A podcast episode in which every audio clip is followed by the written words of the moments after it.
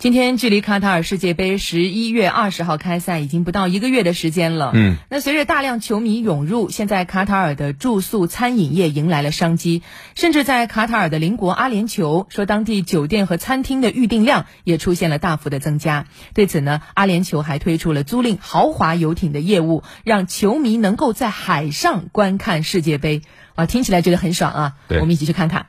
这里是阿联酋迪拜，在一处码头上，当地居民祖宾正在听营销人员介绍他看上的这艘豪华游艇。这艘游艇长度超过四十米，共分三层，有五间豪华套房，还有私人美食区、酒吧以及日光浴甲板等等。祖宾表示，他计划在卡塔尔世界杯期间，在游艇上一边观看海湾美景，一边欣赏比赛。当然，租赁豪华游艇的费用也不低，每天租金达到两万美元，约合十四点五万元人民币。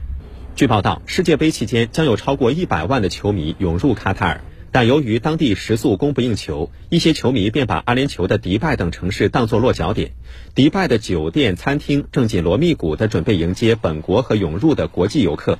大量游客的到来，也带动了当地游艇租赁业务的迅速增长。而为了吸引和运送来到阿联酋的游客，卡塔尔航空公司也已经决定在比赛日期间大幅增加卡塔尔多哈与临近城市之间的短途往返航班，预计每天会额外增加约一百六十个班次，其中仅多哈与迪拜间的往返航班就有三十个。